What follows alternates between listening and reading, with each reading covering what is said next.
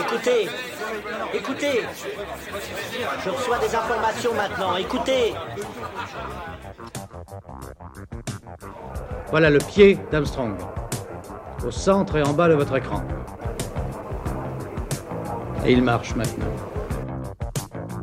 Il y aura peut-être des étapes pour aller vers Mars. Euh, il faudra peut-être d'abord apprendre en allant sur un astéroïde. Corben, mon ange, qu'est-ce que tu m'as fait là? Euh, Houston, on a un problème. Tu veux dire qu'on est dans un programme informatique Est-ce vraiment si invraisemblable And you'll see why 1984 won't be like 1984. Bonjour à toutes et à tous, vous écoutez C'est plus que de la SF, le podcast hebdomadaire sur la science-fiction animé par l'œil de chéri et produit par ActuSF. Bienvenue dans le dernier épisode de la saison 1. Commencé en mars dernier, nous concluons notre 50e émission avec Ariel Kirou. Ariel Kirou, bonjour à vous. Bonjour. Alors, vous venez d'écrire un essai aux éditions ActuSF intitulé Dans les imaginaires du futur, un passionnant pavé de 600 pages qui s'attache à penser la science-fiction et surtout à lui proposer un avenir meilleur dans des utopies politiques. Vous êtes journaliste, écrivain, essayiste, vous avez co-scénarisé un documentaire sur Philippe Cadic. On trouvait que c'était bien de conclure cette saison 1 avec vous et euh, pour qu'on puisse un peu réfléchir autour de la science-fiction euh, dans un sens un peu plus large que nous le faisons d'habitude. Ariel Kirou, pouvez-vous nous définir ce que vous appelez les imaginaires du futur? Alors dans les imaginaires du futur, il y a effectivement deux termes, le terme imaginaire et le terme futur. Donc imaginaire, c'est quoi?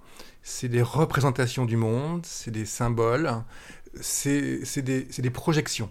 Hein. Un imaginaire, voilà, c'est quelque chose qui potentiellement nous motive euh, et qui est sans cesse réinventé.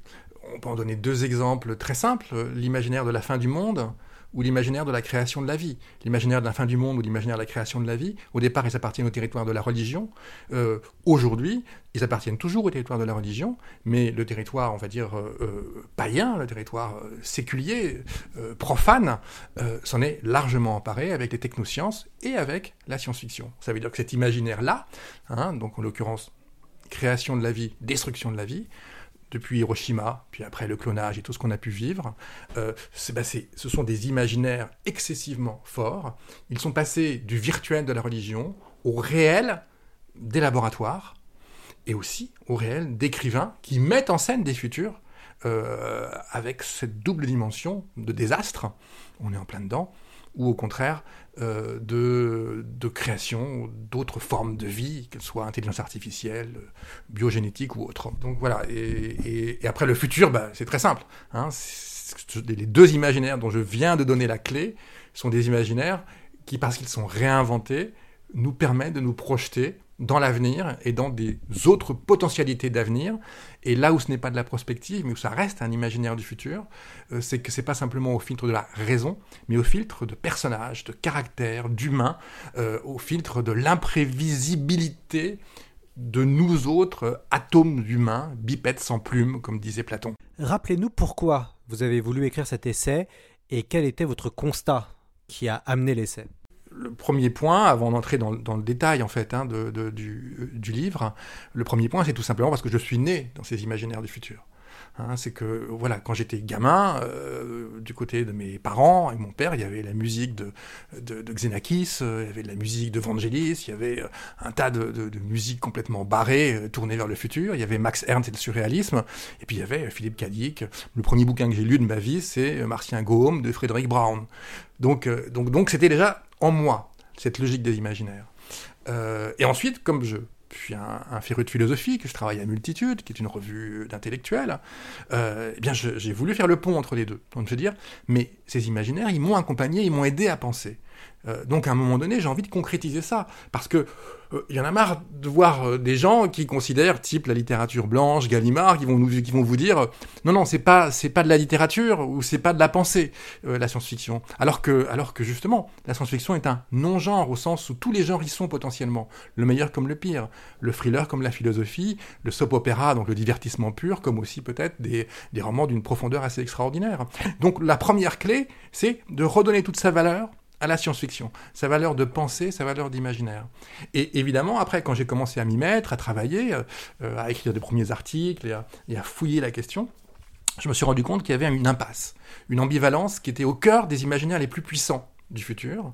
Et euh, cette impasse qu'on retrouve dans Blade Runner, à la fois le premier et le deuxième, Blade Runner 2049, c'est au fond l'impasse entre un imaginaire énorme et gigantesque que celui de la démesure technologique, qui est au fond euh, l'imaginaire de l'abolition des limites, qui est un imaginaire ultra puissant, très fort évidemment dans la Silicon Valley, mais qui, est aussi fort ailleurs, en fait, ici même euh, chez nous, hein, dans les biotechnologies, dans, euh, dans, l'informatique, dans les tas de territoires. Donc l'imaginaire technologique, la démesure technologique, l'abolition des limites. Et puis, l'imaginaire qui, quelque part, on va dire presque se, situe à son opposé, en tout cas apparemment, qui est l'imaginaire écologique. Et euh, au moment où, où j'ai finalisé euh, mon livre, au moment où je l'écrivais, bah, c'est le moment de la collapsologie, c'est le moment de des théories de l'effondrement. Hein, 2015, c'est la date du bouquin de, de Stevens et, et Servigne, hein, que euh, tout peut s'effondrer, comment tout peut s'effondrer.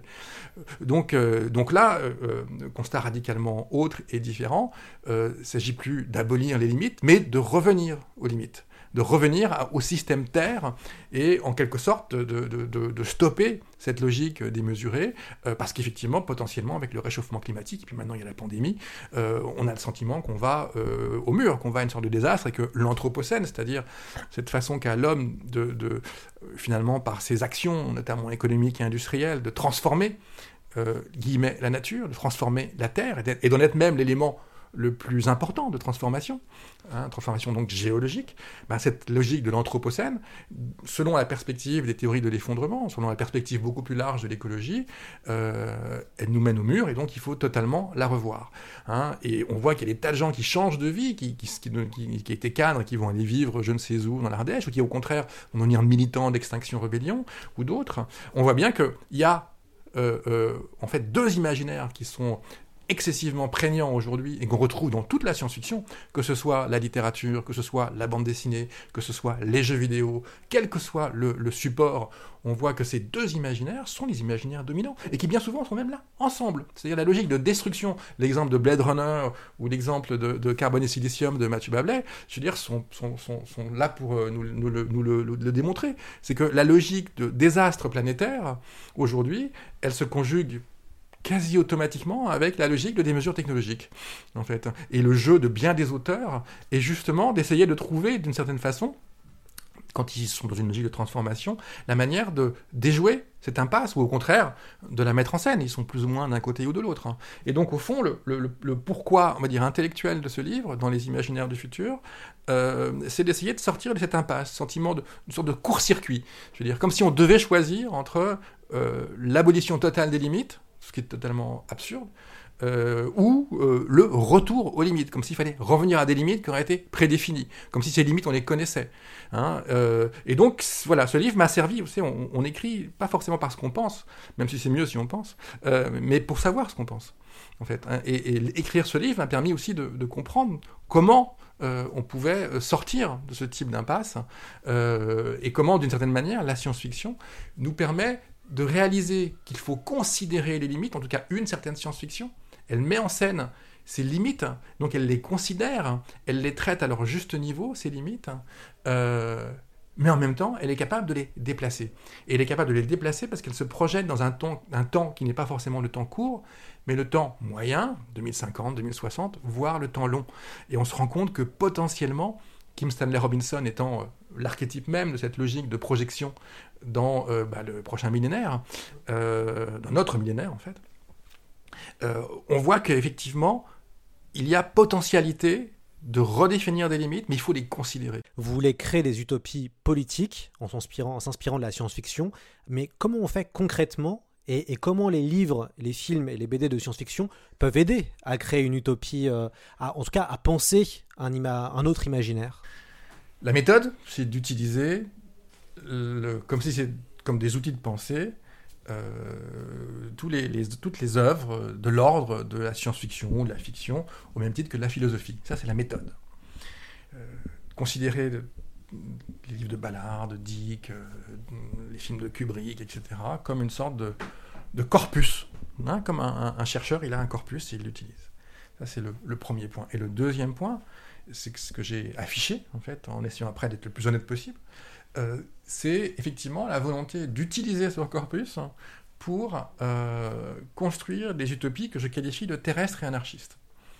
euh, terrestre au sens des terrestres de, Bruno- de Bruno Latour, c'est-à-dire respectueuse de Gaïa, hein, planète Terre, même qui n'a strictement aucun pilote, mais qui est une sorte de voilà de, de- de- de complexe d'écosystème enchevêtré. Et, euh, et au fond, c'est sortir de la logique de plantation, c'est-à-dire de la logique où il y a, euh, euh, au fond, comme dans une usine, on est dans l'exploitation, l'environnement disparaît. hein. donc, donc c'est ça, c'est l'objectif terrestre, c'est celui-là, c'est qu'au lieu d'être dans la plantation, c'est-à-dire dans la logique univoque où on se contrefoule l'environnement, comment continuer à créer et à faire en respectant l'ensemble des éléments de la faune et de la flore et en avançant, non pas en les détruisant, mais en jouant avec eux, pourquoi pas en les enrichissant. Donc ça, c'est la logique terrestre, transformation justement pour sortir de l'anthropocène, et anarchiste, pour ne pas dire libertaire, qui est la logique de partir des citoyens, euh, qu'il s'agisse de makers ou de gens qui vont euh, euh, aller je ne sais où faire de la permaculture ou autre, que ça parte des gens, des humains, voire des non-humains,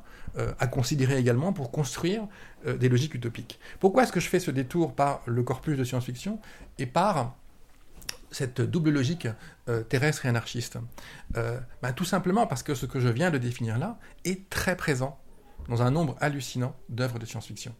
Hein C'est-à-dire qu'à un moment donné, les principes qui, qui, là, que je viens de définir, qui sont les miens, ce, double, ce double objectif, qui est un objectif politique, et que j'assume comme étant politique, il est présent chez Philippe Cadic, il est présent de manière plus ou moins induite, plus ou moins dite, chez J.G. Ballard, il est présent chez Catherine Dufour, il est présent chez, Sabrina Calvo, euh, il est présent il est présent dans des tas de, dans quelques épisodes de Black Mirror, il est présent dans des donc dans 2000 ans du lycée de l'espace, il est présent chez Mathieu Bablet, il est présent euh, dans la bande dessinée Soon de, de Cadet, euh, comment il s'appelle euh, les deux auteurs, c'est Thomas Caden et euh, Benjamin Adam. Voilà, la BD Soon, qui est une BD que j'aime beaucoup. Donc, en fait, cet a priori-là que je viens de définir, euh, c'est l'a priori d'un grand nombre d'œuvres euh, de fiction, et notamment de science-fiction, qui justement essayent de se projeter dans le futur, font une sorte de SI, en assumant totalement la logique de l'Anthropocène et de la destruction lente, plus ou moins lente et plus ou moins forte de notre environnement, euh, et donc de la nécessité de sortir de la logique de la plantation, euh, et assume totalement euh, le questionnement, qui est bien souvent technocritique, sur les nouvelles technologies.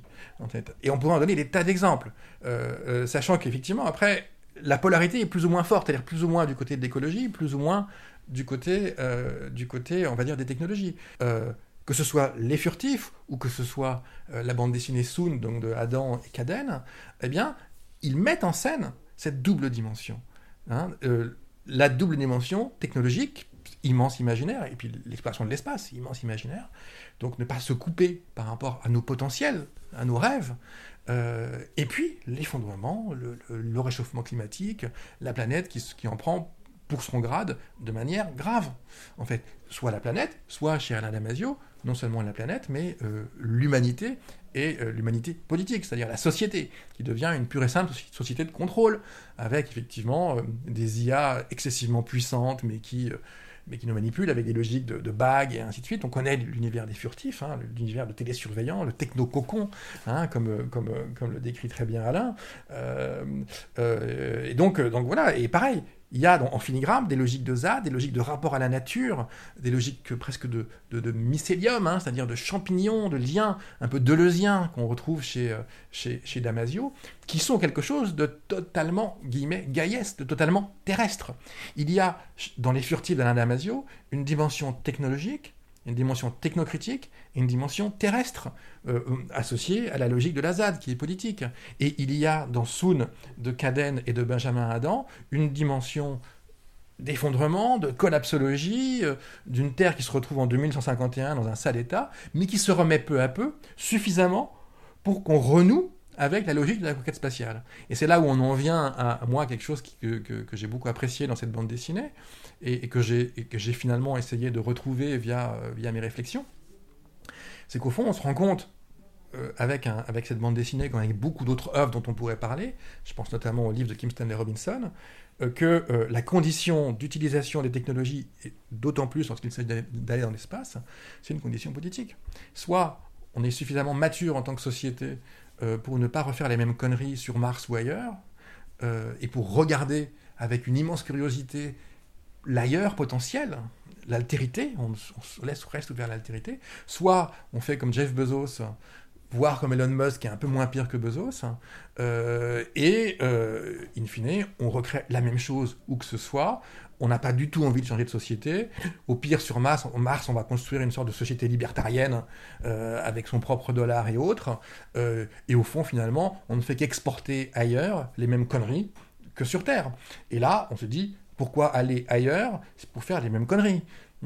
Non, pas non. En fait, on se rend bien compte que, et c'est là, toute, la, complexité de la question technologique euh, et de la question de la, technoscience, c'est qu'on voit bien que dans des conditions politiques actuelles, euh, gouvernées par le marketing, gouvernées par le profit, gouvernées par une logique extractiviste par rapport aux ressources et de destruction, euh, dans cette logique-là, sans parler de la logique de contrôle, de contrôle social et on va dire de d'enfermement de l'individu dans sa propre petite bulle, euh, sans considération de tout son environnement, dans ces conditions-là, la technologie est destructrice. Donc c'est à nous de créer des conditions pour que cette technologie, au lieu d'être destructrice, elle puisse être constructrice d'avenir beaucoup plus porteur euh, et plus, guillemets, émancipateur.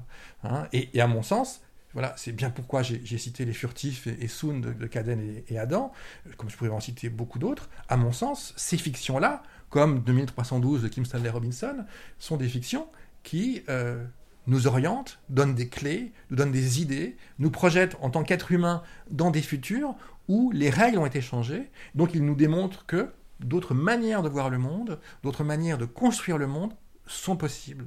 Je veux dire, voilà, à condition de, mettre ça dans le temps long, à condition d'avoir un regard critique. Alors ce qui est bien quand on lit euh, votre, essai dans les imaginaires du futur, c'est qu'il y a une foule de, références à des classiques, euh, de la littérature, à des nouveautés aussi, vous venez d'en citer.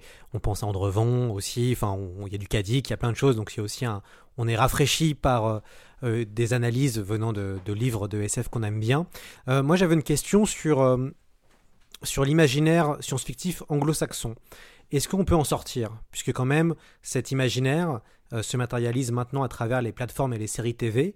Alors, euh, alors que La Servante écarlate ou Watchmen assument la mise en garde politique, on est plus sceptique devant des séries comme The Mandalorian ou la franchise Marvel qui trust, aussi une grande partie de l'audience.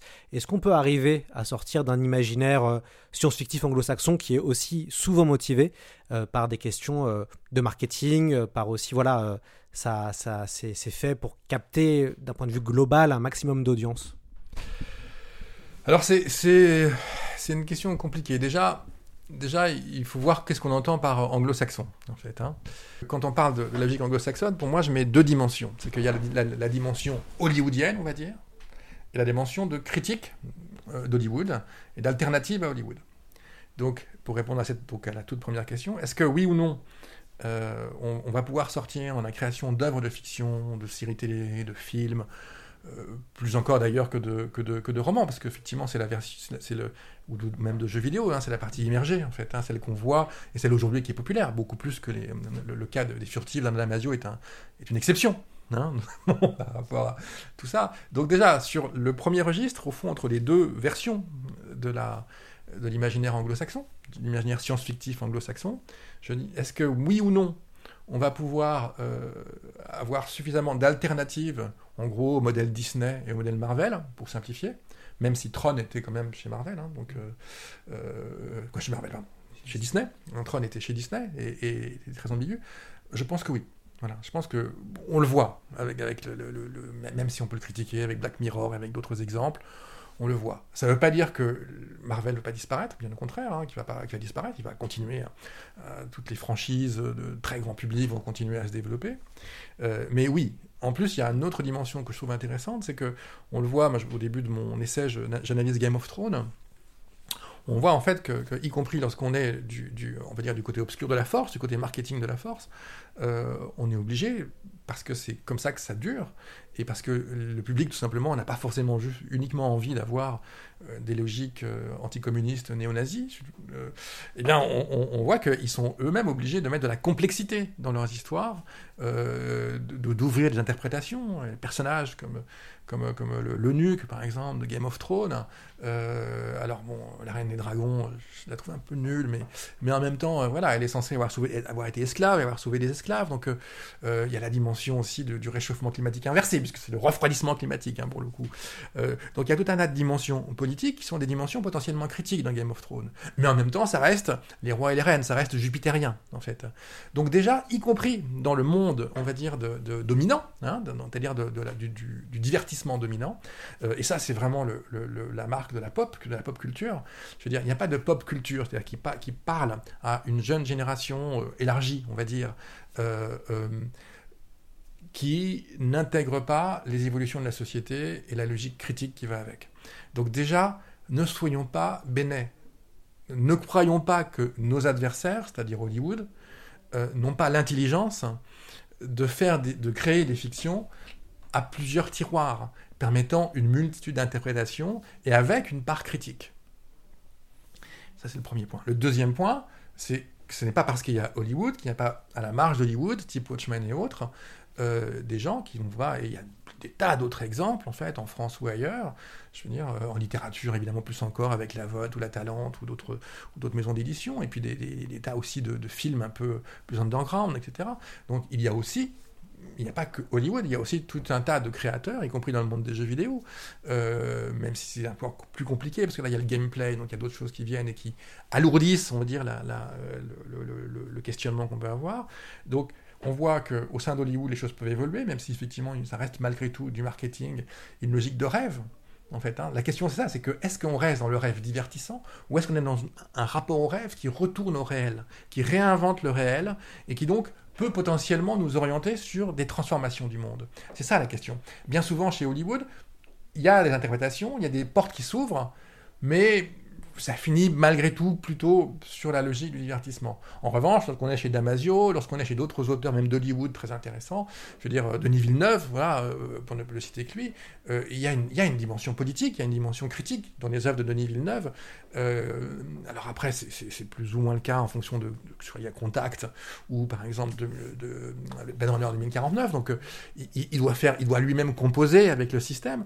Donc la part critique, elle est plus ou moins ouverte, mais elle est là, elle est bien présente. Et, les gens la ressentent de manière très très forte. Et il y a donc tout un champ anglo-saxon critique à la Watchmen qui effectivement a voix au chapitre.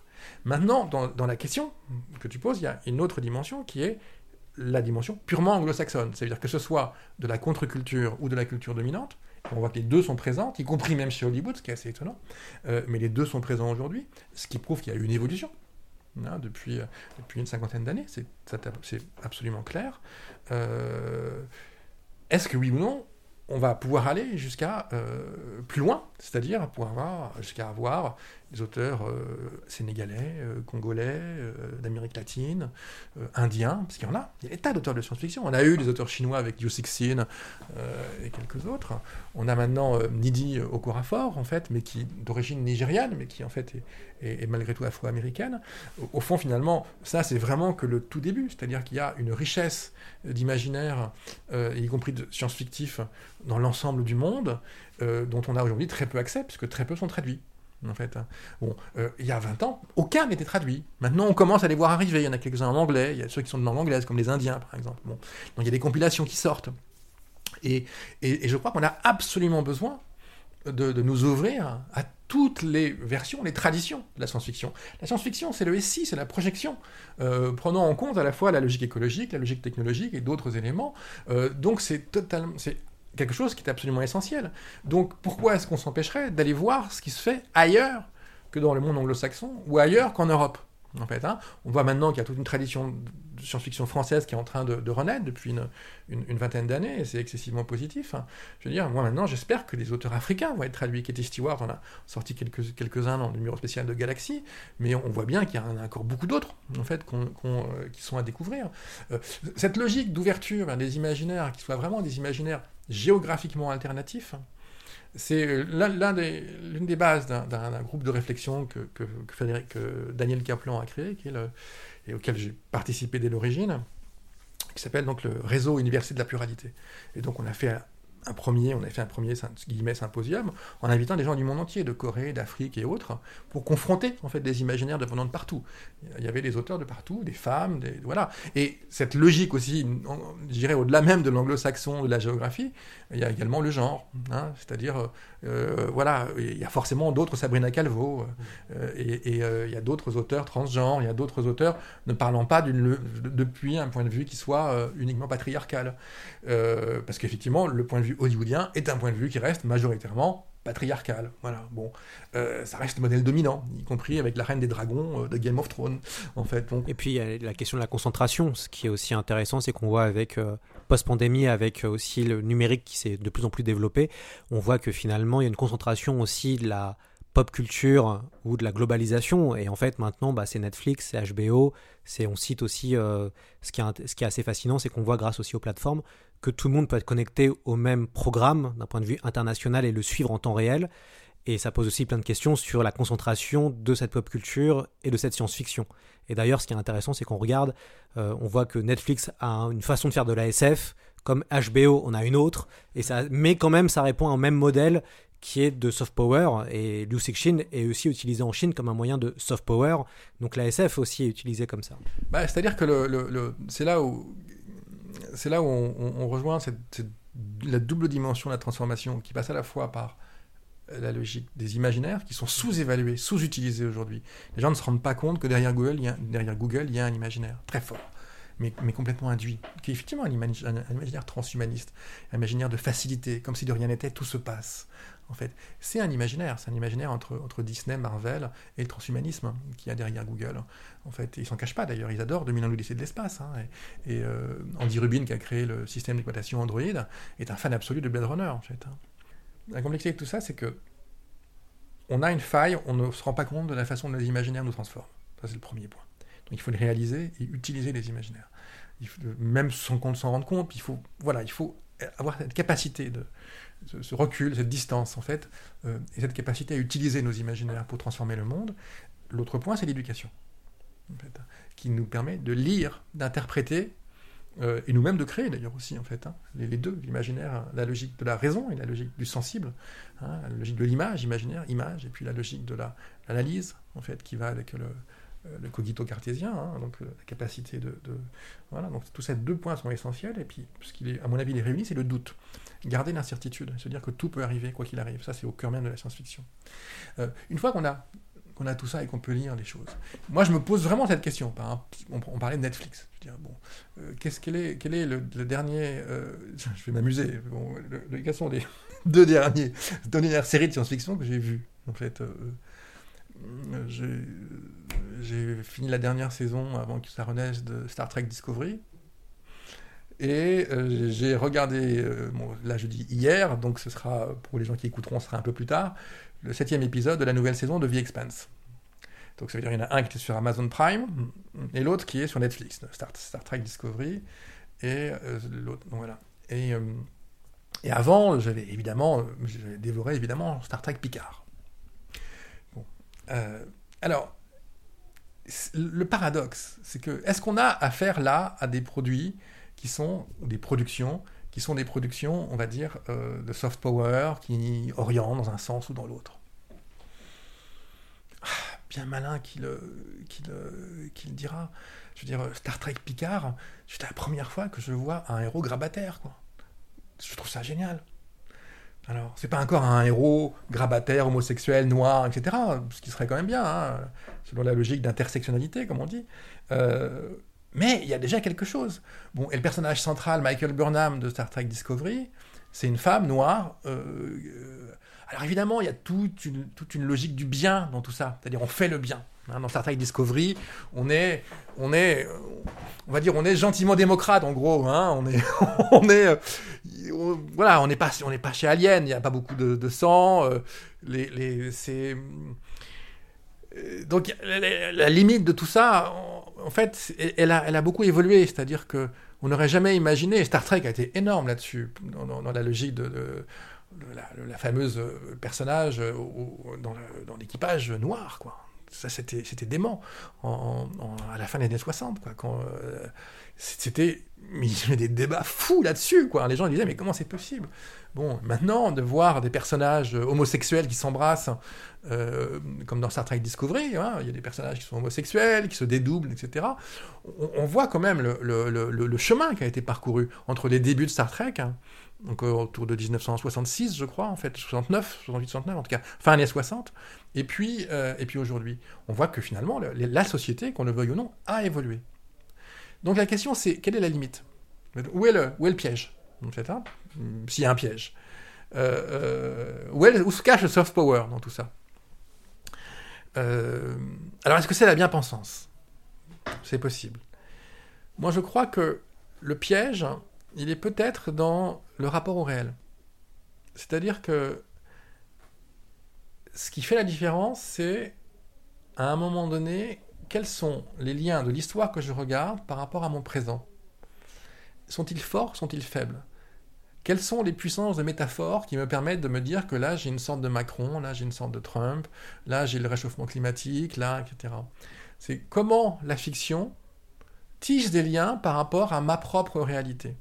Sont-ils forts Sont-ils faibles? Sont-ils dits Sont-ils non dits? Sont-ils euh, vont-ils dans le sens d'une émancipation, d'une transformation ou pas? Alors, et, évidemment que bien souvent dans ces fictions-là, donc des fictions de, par exemple de Netflix, hein, euh, c'est un peu comme si ça s'arrêtait en chemin, c'est-à-dire que la vision politique, euh, la, logique du, du, conflit entre gens qui seraient proches, elle n'explose pas. C'est-à-dire que tout reste quand même propre en fait. Hein. C'est-à-dire qu'à un moment donné, le en même temps a des limites. Ça reste des fictions du en même temps. Et pas des fictions où il y a réellement de l'opposition. C'est-à-dire qu'à un moment donné, les deux personnages, les deux membres d'équipage, il y a un docteur, et puis dans Star Trek Discovery, un, un docteur, donc euh, euh, qui est en plus d'ailleurs un, noir en fait, hein, donc ou métis ou noir.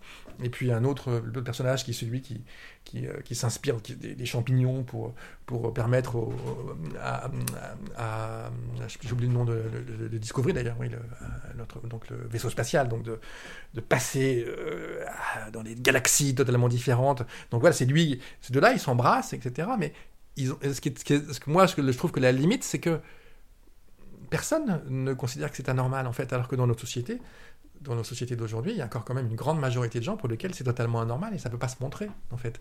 Euh, au fond, finalement, les conflits sont gommés. Les conflits sont... Voilà, il y a comme une sorte de, de coup de gomme qui a été passé pour rendre malgré tout cela acceptable. En gros, on est sur une logique un peu social-démocrate, en fait, hein, ou libérale à l'américaine, donc euh, qui reste tout à fait positif par rapport à des logiques réactionnaires. Hein, si, on, si on prend la stratégie Ender, je veux dire, c'est toutes les logiques donc de films de science-fiction avec les aliens qui sont les grands méchants. Euh, Bon, là, on est vraiment sur quelque chose de totalement réactionnaire, en fait, hein, donc dans la, donc la, suite de la logique de la guerre des mondes, etc. Et, et, donc là, bah, bah, par rapport à la stratégie Ender, immédiatement, on sort District 9, dans lequel les, euh, dans lequel, bah, les, les euh, extraterrestres qui arrivent sur Terre sont des sortes de grandes crevettes dans District 9, euh, des grandes crevettes qui sont bah, les équivalents des Noirs américains dans des ghettos, en fait. Et où justement, le personnage central se retrouve en empathie avec eux parce qu'il devient lui-même une sorte de, de crevette, hein, comme, comme on dit. Donc, donc là, on est dans une opposition franche entre la stratégie Ender, donc Oscar Scart, ouais, l'auteur donc de la stratégie Ender, donc, et tous les films qui s'en hein, qui suivent. Euh, on pourrait aussi parler des Will Smith, etc. Donc, euh, moi, dès que je vois un film avec Will Smith, je sais que ça va être un film réactionnaire, en fait. Donc, euh, donc à chaque fois, c'est une caricature, en fait, de, de, vraiment l'armée, les bons sentiments, etc. C'est vraiment les valeurs les plus, les, plus, les plus chiantes, les plus chialeuses de l'Amérique. donc, on voit bien qu'au sein même d'Hollywood, par rapport à Netflix et dans tout le reste, il y a des jeux entre des gens beaucoup plus transformateurs, des gens pour lesquels les musiques de genre sont, euh, euh, doivent, doivent euh, bah, tout simplement se transformer, dans lesquels on peut montrer des, hommes s'embrassant, des femmes s'embrassant, pareil dans The Expanse. Donc on voit que dans ce monde de la science-fiction et des créateurs de science-fiction, il y a toute une frange qui au fond n'est pas si loin que ça de certaines idéaux de, nos amis de Zanzibar, hein, d'Alain Damasio, de Sabrina Calvo, de, Catherine Dufour et de tous les gens dont je me sens très proche. Hein. la seule différence, c'est que du côté de Zanzibar, on assume une logique de conflit, alors que dans ces Netflix et autres, on ne les voit pas. C'est comme si elles avaient disparu, en fait. Les conflits, c'est avec des grands méchants. Même les grands méchants, d'ailleurs. La, la reine d'émeraude, euh, qui est toute verte, là, dans Star Trek Discovery, euh, à un moment donné, elle... euh, elle essaye de pactiser en fait, hein, c'est une sorte de figure du marketing. D'ailleurs, c'est fou parce qu'en fait, la, chaîne d'émeraude, en fait, donc la chaîne émeraude dans les derniers épisodes donc, de Star Trek Discovery, euh, c'est une vision du capitalisme sans frein en fait. hein. et on voit bien que on en est dans les imaginaires de, disons, de- des grands studios de Netflix euh, ou d'Hollywood, on en est à, une logique au fond où, euh, on défend une sorte de capitalisme moral, moral, éthique, respectueux de l'environnement, euh, respectueux des différences de genre, euh, face à une sorte de version un peu guerrière, compétitive, d'un capitalisme à l'ancienne, en fait, hein, ou d'un retour aux valeurs d'hier. Donc, donc voilà, donc c'est euh, les stratégies d'Hollywood, les stratégies des grands, des grands, des grands studios n'ont jamais été aussi, euh, aussi complexes, en fait. hein. Et parfois, savoir dénouer en fait ce qui, le, ce qui ne va pas, quoi, la, limite quelque part de, la fiction demande un, travail d'analyse qui est assez, assez fin. Et pour ça, je, tu m'as donné un dernier exemple. Je suis un peu trop bavard, mais c'est Interstellar. Interstellar. Moi, j'ai adoré Interstellar de Christopher Nolan. C'est un film que j'adore. Bon, je l'ai vu une première fois, puis j'ai vu une deuxième fois. Puis commencé à l'analyser au travers de, ce, qui, ce pour moi est important. Je me dis, mais il y a un truc qui va pas, en fait. Tout repose sur un présupposé qui est que la Terre est foutue. Donc on part vers les étoiles parce que la Terre est foutue. Alors, c'est pas la vision de Jeff Bezos, c'est la vision d'Elon Musk. C'est-à-dire qu'à un moment donné, il faut, voilà, la survie de l'espèce humaine dépend sur sa capacité à partir. Et d'ailleurs, au, début du film, hein, quand, les, quand on est dans, dans, le, dans la campagne américaine, hein, donc euh, voilà, bah, il faut faire de l'agriculture pour essayer de donner à manger aux gens. euh, c'est une vraie galère. Et puis on a dénié la conquête spatiale, c'est quelque chose qui a été dénié. À l'école, les enfants apprennent que ça n'a jamais eu lieu. Il n'y a pas eu Apollo, euh, ni rien. Euh, alors qu'en fait, voilà, donc donc il y a une travestissement un travestissement de la réalité. On a transformé la réalité. On n'enseigne plus la conquête spatiale euh, parce que tout simplement, dans l'urgence, on s'est on s'est recentré sur euh, sur tout simplement, il faut faire manger les gens. En fait, hein, donc sur l'agriculture. Et on se rend compte que l'agri- l'agriculture est morte également. C'est-à-dire qu'en fait, en gros, la Terre va mourir. En fait, il y a un présupposé qui est que la Terre va mourir. En fait. Et il dit, mais non, là, il y a un, vrai souci. Si la Terre va mourir, on n'a plus à s'occuper de la Terre. Donc on accepte qu'elle meure, on, accepte tout et n'importe quoi. Dire, euh, non, là, il y a un, vrai souci. C'est-à-dire qu'à un moment donné, euh, il y, a, un présupposé qui est un présupposé idéologique, au fond. Euh, et qui, moi, me pose problème, alors même que j'adore le film. De la même façon que dans La route de Cormac, de Cormac McCarthy, et dans le film, donc euh, La route, euh, il y a le présupposé qu'on est dans un monde totalement gris où la nature est morte, littéralement. Donc que l'homme disparaisse, que cet imbécile, hein, ce- ce- cette, euh, ce- cette- cette- cette- cette espèce qui s'est autodétruite, qu'elle disparaisse quasiment, moi ça me dérange pas forcément, en tout cas pas, ici, mais dans, le- dans les films. Euh, mais en revanche, qu'il n'y ait pas que, Gaïa, que tout ce qui est terrestre, n'en rigole pas. C'est ce, que fait André Von. C'est-à-dire qu'au fond, la nature, guillemets, les éléments renaissent d'une certaine manière, et, donc l'altérité peut continuer à vivre. Le problème, il est là. C'est que il faut que euh, il, faut, réfléchir aux présupposés qui sont de départ idéologiques, et il faut analyser le conflit, la capacité ou pas de conflit que recèlent en quelque sorte les fictions. Mais là où je pense qu'il faut être très très malin, c'est que euh, c'est que, euh, c'est que l'enfer est dans les détails. Hein. C'est-à-dire que ce présupposé d'interstellar, on ne le voit pas. Il, il nous est, il, passe tout seul comme ça, en fait. hein. Donc, euh, et en plus, c'est génial. Donc c'est un vrai problème, quoi. hein. Ça veut dire que grand, talent hein, de Christopher Nolan. Et ce qui est fou, c'est que le présupposé de Ad Astra de, de James Gray, c'est l'inverse. Il faut revenir sur Terre. Euh, Il n'y a pas d'ailleurs, il n'y a pas de vie ailleurs. Mais c'est tout aussi idéologique. Dans les deux cas, on a deux présupposés idéologiques. hein, En fait, on a deux films très ouverts, passionnants. Ad Astra, donc euh, Brad Pitt, il retrouve son père. Et son père, quand on regarde ce qu'il dit, son père, son père, il, est, dans une logique euh, d'aller chercher Dieu dans les étoiles. Non, non, Dieu, il est sur Terre. Donc il faut revenir sur Terre. Il faut plus regarder vers les étoiles. Ça me semble être là aussi un présupposé idéologique. Moi, je considère qu'il faut revenir sur Terre, il faut considérer les limites, hein, euh, mais il faut continuer à être guidé par les étoiles. Simplement, il faut accepter l'idée que c'est pas forcément nous qui irons, mais nos futures et futures et futures et futures générations. Hein, que ça se passera peut-être dans des milliards d'années, dans les banques de culture. Alors quand on lit votre euh, essai, qui fait 600 pages, donc votre essai est divisé en plusieurs chapitres. Il y a donc dans le premier chapitre imaginaire, ce que, font, euh, ce que nous font euh, les récits du futur. Dans le chapitre 2, création technologique, devenir Dieu avec nos, nos intelligences artificielles. On passe au chapitre 3, fin du monde, de la nécessité d'une pluralité des effondrements. Puis après, on va dans l'espace avec, dans le chapitre 4, extraterrestre, l'exploitation spatiale et les imaginaires d'ailleurs. On continue, vous en avez déjà un petit peu parlé, entrecoupé d'une d'un très beau texte d'Alain Damasio, euh, l'imaginaire du Itrema, euh, une très belle volte-face voilà, d'Alain qu'on apprécie beaucoup. Vous enchaînez sur Gaïa 4.0, on comprend pourquoi vous en avez aussi parlé pas mal de Gaïa, au-delà de la dystopie et de l'utopie terrestre. Et enfin, et c'est ça dont je vais vous interroger, cette figure fantastique pour réinventer le réel comme fiction. Alors est-ce que vous pouvez nous dire brièvement, et après euh, vous allez devoir faire un petit exercice, mais avant ça, est-ce que vous pouvez nous dire brièvement, c'est quoi c'est cette figure pour réinventer le réel comme fiction? Alors, donc c'est effectivement la conclusion du livre. Euh, la conclusion du livre euh, qui s'appuie sur deux, deux, pensées, en l'occurrence, qui s'appuie sur la pensée donc, de Ursula Le Guin, qui explique qu'en fait que, bah, il faut accepter notre ombre en fait, hein, et qu'il faut la mettre en scène dans nos histoires, plutôt que de faire comme si elle n'existait pas. Elle a une très très belle expression par rapport à ça, en disant c'est un peu les, Marvel, les Superman et tout, c'est un peu comme si euh, on pensait qu'en mettant plein d'ampoules, on allait faire disparaître notre ombre. Euh, et puis l'autre pensée qui m'inspire là en l'occurrence, c'est celle de, Jean Baudrillard qui disait qu'il faut réinventer le réel comme fiction.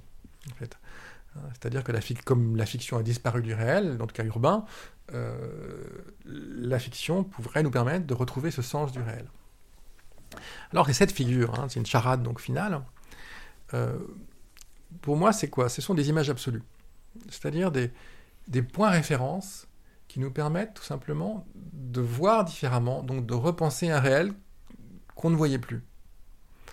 Euh, c'est ça, pour moi, c'est, euh, on va dire, c'est euh, cet, élément, en fait, hein, c'est cette, cette invention, c'est cette création.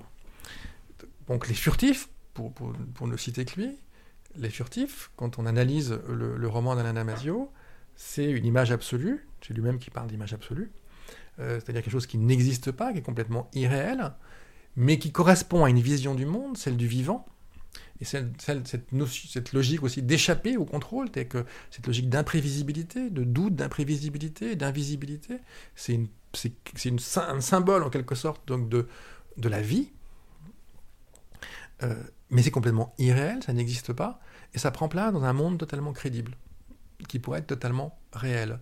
Et donc par ce biais-là, tout simplement, ça nous permet de voir différemment notre réel. Cette chose impossible, cette totalement irréel qui est le furtif, est une façon pour nous de nous dessiller les yeux et de regarder le réel. Donc là, j'ai donné l'exemple des furtifs parce que c'est l'exemple que connaissent sans aucun doute le mieux le, public de, de C'est plus que de la SF. Euh, mais je parle aussi donc du, euh, par exemple du web de Philippe Cadic. Le web de Philippe Cadic, c'est un gros cochon télépathe. Et dans la nouvelle que je, que, donc, euh, que je raconte, ce cochon télépathe, il est mangé par un commandant de vaisseau, alors qu'il était en train de parler d'Homère, de l'Odyssée, c'est un cochon philosophe. et on se rend compte à un moment donné que d'ailleurs, le, commandant le mange malgré l'équipage du vaisseau qui ne voulait pas le manger, ce gros cochon philosophe et télépathe donc. et on se rend compte qu'à un moment donné, ben, l'esprit du web a envahi le commandant et que le commandant est devenu le web. Donc on est ce qu'on mange. Donc quelque part, cette chose complètement folle, cette fable, euh, nous raconte qu'on est ce qu'on mange. Donc nous fait réfléchir sur ce qu'on mange, tout simplement. Hein Donc c'est, voilà, deuxième élément. Euh, troisième élément, Entends-moi la nuit de, euh, de Catherine Dufour. Donc, a priori, on a là un conte fantastique hein, avec des sortes de goules, mais qui, dont on ne se rend pas compte que ce sont des goules. Dans une société hyper capitaliste. Et on se rend compte au fur et à mesure du, roman que bah, ceux qui détiennent la société sont ces, ces, ghouls, quoi. C'est, je sais pas comment les appeler, il y a un autre mot pour dans, le, roman pour ça, mais euh, donc des êtres, euh, voilà, des sortes de, c'est pas des vampires, mais pas loin.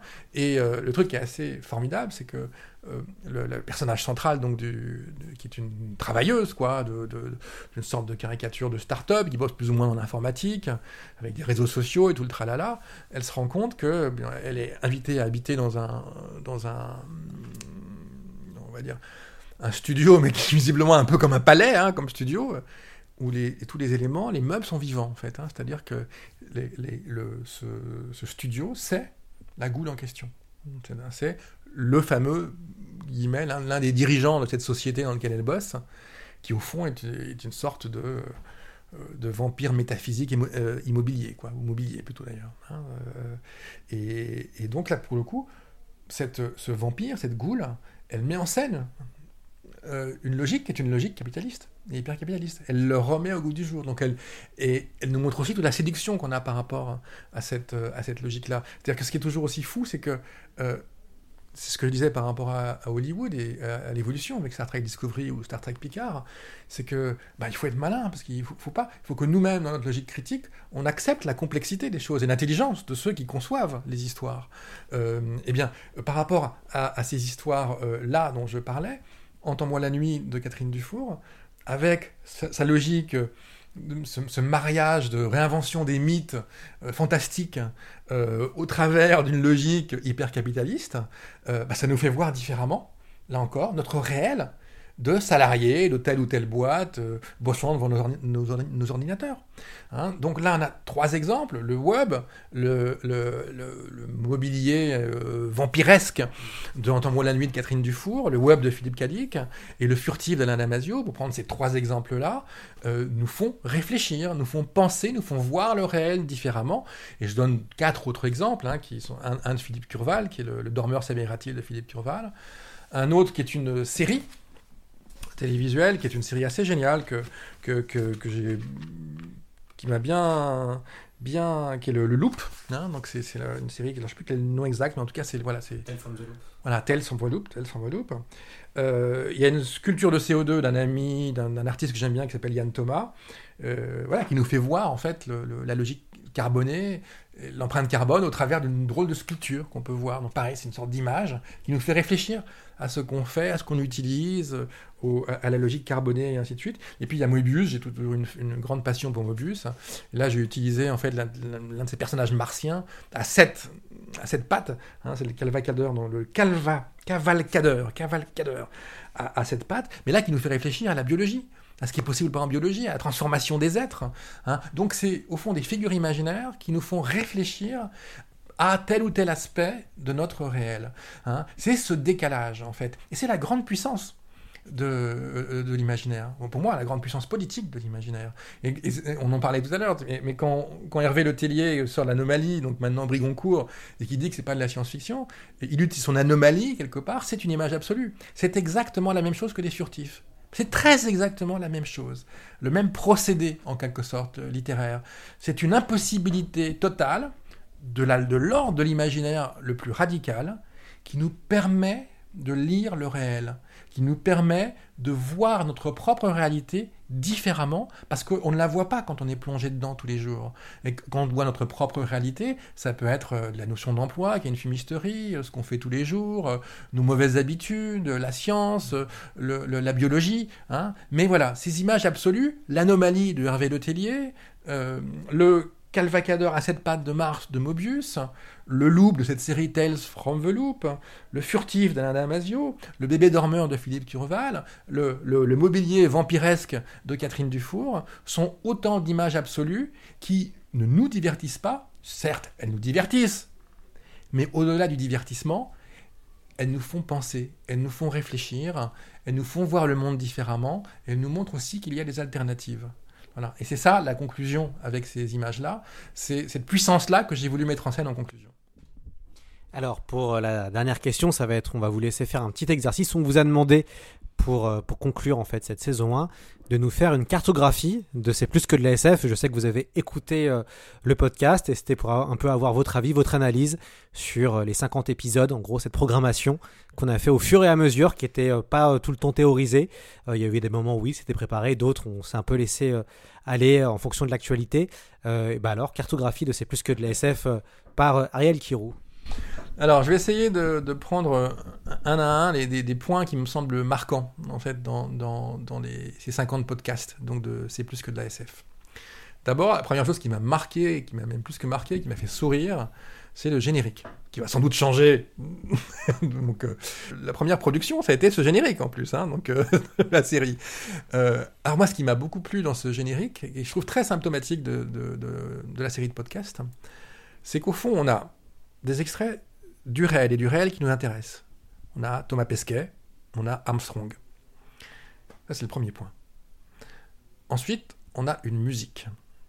Alors, il se trouve que je l'ai reconnu parce que je suis un fan de musique. Euh, c'est le Alan Parsons Project. C'est un titre qui s'appelle iRobot, tiré d'un album de 1976 qui s'appelle iRobot. Alan Parsons, c'était un ingénieur du son qui a fait un peu ses armes à la fin des Beatles, mais qui a aussi travaillé sur Dark Side of the Moon de Pink Floyd. Euh, et donc c'est un album assez inégal d'ailleurs, iRobot, mais, mais que j'adorais quand j'étais tout gamin, quand j'avais quand j'avais 13 ans, hein, donc euh, 14 ans. J'ai adoré cet album en fait, et alors, le réécouter, moi, dans, le générique de, C'est plus que de la ça m'a fait un plaisir fou.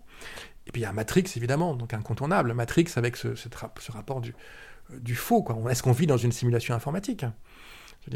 Euh, c'est l'hypothèse centrale de l'anomalie qu'on vivrait, dans une simulation informatique. Et c'est Matrix. Et évidemment que c'est aussi ce que dit à la conférence de Metz Philippe Cadic en 1977. Je veux dire, là, on est vraiment dans le, cœur même de l'imaginaire, de la problématique de qu'est-ce que l'humain qu'est-ce que la réalité de Philippe Cadic et plus largement de la science-fiction.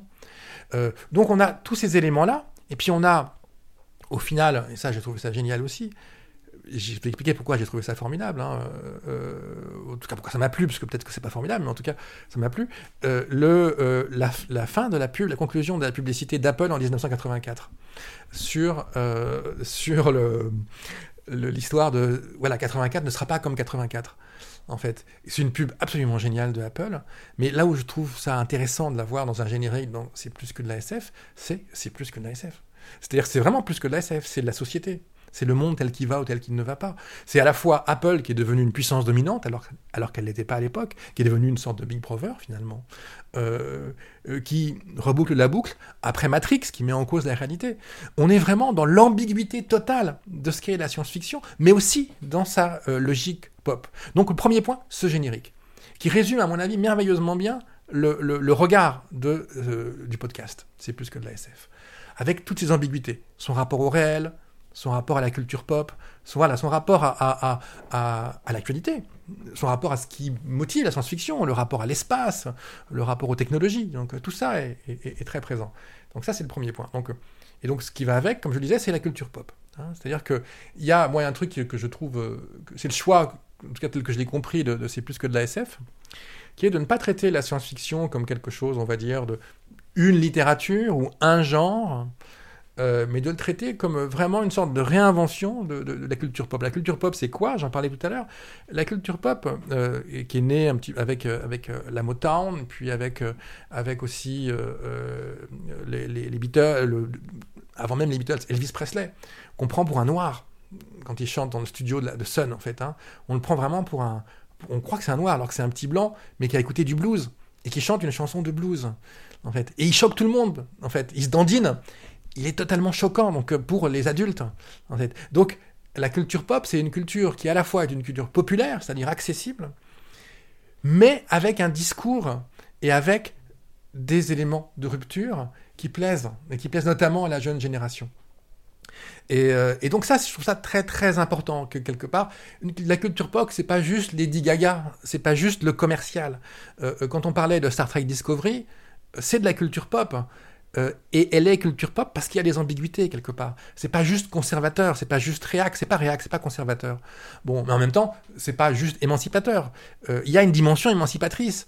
On, voit que c'est un léger temps d'avance par rapport à, la société dominante, à l'idéologie dominante. Il y a une critique du capitalisme, du marketing, en fait. Hein. Quand, quand, on enseigne la chaîne d'émeraude, il y a une critique. Donc voilà, il y a cette culture pop. Et le deuxième élément fort pour moi, donc euh, après le générique de C'est plus que la SF, c'est cet ancrage dans euh, la pop. Voilà. Hein. Euh, et ce qui va avec et ce qui permet en fait d'avoir cet ancrage, ça c'est le troisième point, euh, bah, c'est le, multiformat. C'est-à-dire que, je veux dire, moi je suis d'une génération quand j'ai donc les jeux vidéo, je les ai découverts. je- J'étais, j'étais, bon, j'étais assez, je- voilà, je, j'ai- je suis pas né avec en quelque sorte, mais j'ai joué à Myst, j'ai joué à un jeu débile qui s'appelait Woodruff. Donc j'ai, voilà, et puis, et puis après quand mes gamins jouaient à Portal ou euh, euh, quand j'ai découvert Shadow of Colossus, trucs comme ça, je me suis dit oui, c'est génial, mais voilà, je peux pas tout faire, donc j'ai pas le temps de, de me mettre à cette culture-là.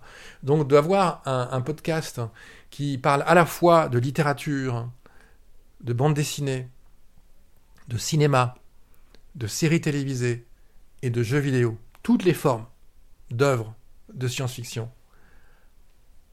ça me sert.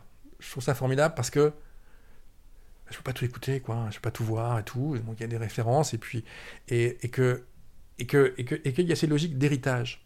C'est-à-dire que comment se transmet un héritage? Tout le monde ne lit pas Philippe Cadic. Les questionnements philosophiques de Philippe Cadic, tout le monde ne les connaît pas.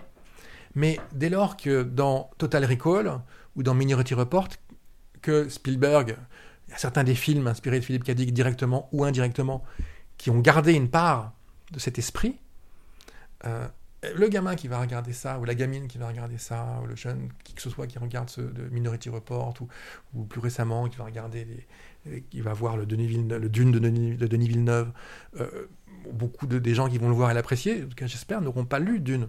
Certains, je l'espère, vont le lire derrière. Bon. Mais si Denis Villeneuve fait bien son travail, il va y avoir de l'esprit de ça. Et donc, l'héritage va se transmettre. En fait. Donc, tous les supports, quand ils sont bien faits, et lorsqu'ils ils gardent une part de subversion, une part d'inattendu, une part de doute, hein, euh, transmettent les héritages. Les héritages se transmettent de manière parfois directe et le plus souvent indirecte. Donc, ça veut dire que c'est plus que de la SF, parce qu'il est multi-support, euh, réussit à parler, en tout cas je l'espère, à des publics très variés, très divers, permet à des gens qui n'ont pas forcément accès ou le temps de, se plonger dans tous les supports, d'avoir un peu une idée aussi de ce qui se fait. Et ça, c'est un apport qui me semble primordial. Hein, cette logique de se dire ne pas se couper de support, ne pas se couper de la littérature parce qu'on aime le jeu vidéo, ou ne pas se couper du cinéma euh, parce qu'on préfère la littérature, euh, je trouve ça essentiel. Dans cette logique, y compris de pop et aussi de regard politique. Donc ça, c'est le troisième point. Hein. Donc, euh, le générique, culture pop, euh, multi-support, qui est pour moi quelque chose d'essentiel. Et le quatrième point, bah, après, c'est des références. Voilà. Hein, C'est-à-dire que euh, je suis chez moi en termes de références. Voilà. Alors évidemment, quand je dis que je suis chez moi, je suis chez moi dans le cyberpunk. Donc j'ai pas joué à Cyberpunk 2077. Hein. Voilà. Bon. Mais je suis chez moi quand même. Je me souviens être intervenu au moment de la création du jeu Deus Ex, où j'avais fait, je m'étais amusé, et puis j'avais dit, euh, attendez, mais les cyborgs, ils sont partout. Euh, Richard Virenque, lorsqu'il explique qu'il à l'insu de son plein gré, il s'est fait, il s'est fait picou, il, a eu des picouses et il était formé, c'est un cyborg. J'avais fait, je sais pas pourquoi, tout le monde avait adoré, sur les réseaux sociaux, ça avait hyper marché. Donc voilà, j'étais content de, participer à Deus Ex, mais je joue pas à Deus Ex. Voilà, bon. Donc, donc c'est, les logiques de référence. Il y a des références qui sont dans mon livre, hein, comme, comme par exemple le neuromancien est dans mon livre, Mad Max est dans mon livre. Euh, donc euh, Mobius, Mobius est dans mon livre, voilà. Donc il y a beaucoup de références qui y sont, d'autres qui n'y sont pas, mais je le regrette presque. Je veux dire, j'aime beaucoup Ghost in the Shell de Momoro Oshii. Pour moi, quelqu'un d'assez extraordinaire, très très important. J'aime beaucoup le premier Ghost in the Shell, le premier dessin animé. En fait, bon, c'était avant unanime d'ailleurs en fait, hein. mais en tout cas pour parler des deux films de, cinéma, mais le Innocence pour moi est un chef-d'œuvre absolu en fait. Hein. Le deuxième Ghost in the Shell est, absolument incroyable et, et, et, nourrit un tas de réflexions par rapport aux êtres artificiels, par rapport à, euh, par rapport à la justement on rejoint cette logique à la fois de l'effondrement et cette logique de, de, la technologie, en fait, hein, de, la, de, la, démesure technologique. Et on le rejoint d'autant plus dans, dans, Ghost, dans Ghost in the Shell. On rejoint d'autant plus les, les deux qu'il y a cette leçon extraordinaire de Ballard, de Gigi Ballard, qui est que l'effondrement intérieur est une facette de l'effondrement extérieur. Les deux sont indissociables, en fait. Et c'est très présent dans Ghost in notamment dans le deuxième. Mais y compris dans le premier, hein, quand on voit la scène finale où, euh, le, Major Kuzinagi euh, euh, va devenir purement un être virtuel, c'est dans une ruine. Ça se passe dans une ruine, en fait. Il est côte à côte, etc. Donc on est dans une sorte d'effondrement fait. Hein, euh, donc on voit que ces, productions de, de la culture populaire sont nourris d'idées, sont nourris d'imaginaire, sont nourris de politique au sens propre du terme. Euh, on peut être d'accord, on peut ne pas être d'accord. Et donc il y a aussi dans C'est plus que de la SF toutes ces références, toutes ces références euh, qui vont effectivement de, de, de Lincal, de Moebius, euh, Jodorowsky, à euh, Snowpiercer, personnage. Donc j'ai beaucoup aimé le film, j'ai beaucoup aimé la bande dessinée, donc j'étais très content de, le retrouver. Euh, et je trouve que cette euh, capacité que peut avoir C'est plus que de la SF à faire réfléchir sur ce que peut apporter la science-fiction au-delà même de, euh, de- des histoires qu'elle raconte et à montrer en quoi en fait des, des,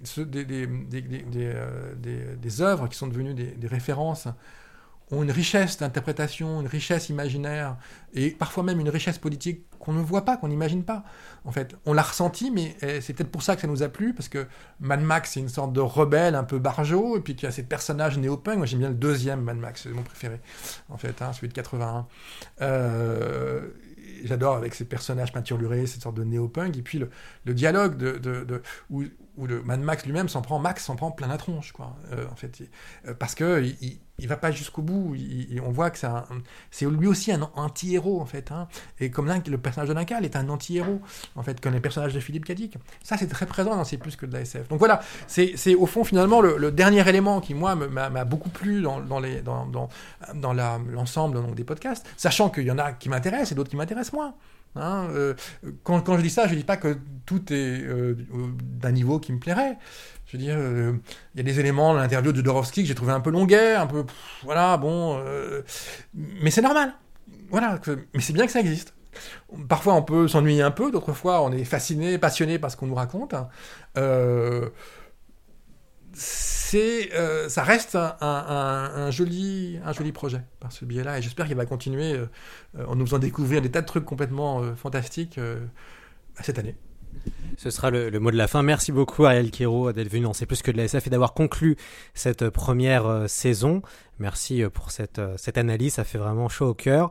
On recommande évidemment dans les imaginaires du futur aux éditions ActuSF un bel ouvrage qui permet de vraiment réfléchir autour euh, du genre et puis on, espère qu'il y en aura d'autres. J'ai cru comprendre que vous allez avoir un, voilà, un programme assez chargé et donc plein de bonnes raisons de revenir euh, nous parler dans le, dans le podcast.